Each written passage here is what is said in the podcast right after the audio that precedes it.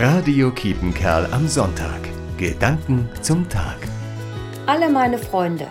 So steht es auf der ersten Seite in dem Freundebuch, das ich von meiner kleinen Nachbarin Alicia in Dülmen bekommen habe. Ich fühle mich richtig geehrt, dass ich ihre Freundin bin und in ihr Buch schreiben darf. Name, Geburtstag, Haarfarbe, Lieblingsessen, Lieblingstier. Überall mache ich ein kleines Kreuzchen hinter vorgeschlagenen Antworten.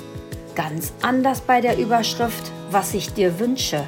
Hierfür gibt es viel mehr Platz in dem Buch.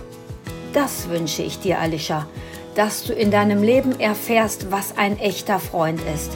Besonders in der Zeit, wo du ihn am nötigsten brauchst, weil es mal schwierig ist. Ob die vielen großen und kleinen Menschen in Alishas Freundebuch solche echten Freunde sind, das kann sie heute nicht wissen. Es heißt doch, man muss im Leben viele Freunde gehabt haben, um im Alter einen zu behalten.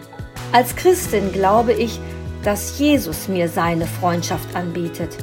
Er hat sich im Freundebuch meines Herzens tief eingeschrieben. Vielleicht trauen Sie sich, ihm auch mal Ihr Freundebuch zu überlassen. Ursula Benneker, Alte Bockwinkel, Dülmen. Radio Kiepenkerl am Sonntag. Gedanken zum Tag.